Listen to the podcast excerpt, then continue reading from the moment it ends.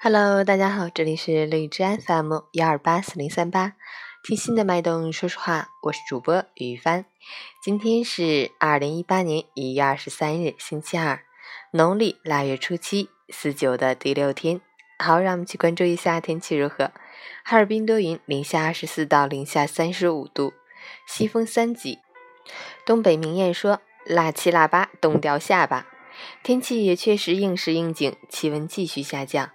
将出现入冬以来的最低值，夜间最低气温降到零下三十五度，一年中最冷的时候到了，请一定要做好防寒保暖措施，捂得严严实实的再出门，防止冻伤，预防流感、呼吸道、心脑血管等疾病的发生。截止凌晨五时，哈市的 AQI 指数为六十二，PM 二点五为四十一，空气质量良好。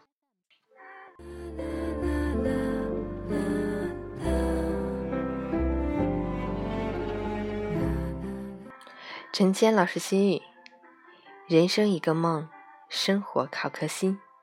只要心态不老，只要信念不消，不管多远的路都会有尽头，不论多深的痛也会有结束。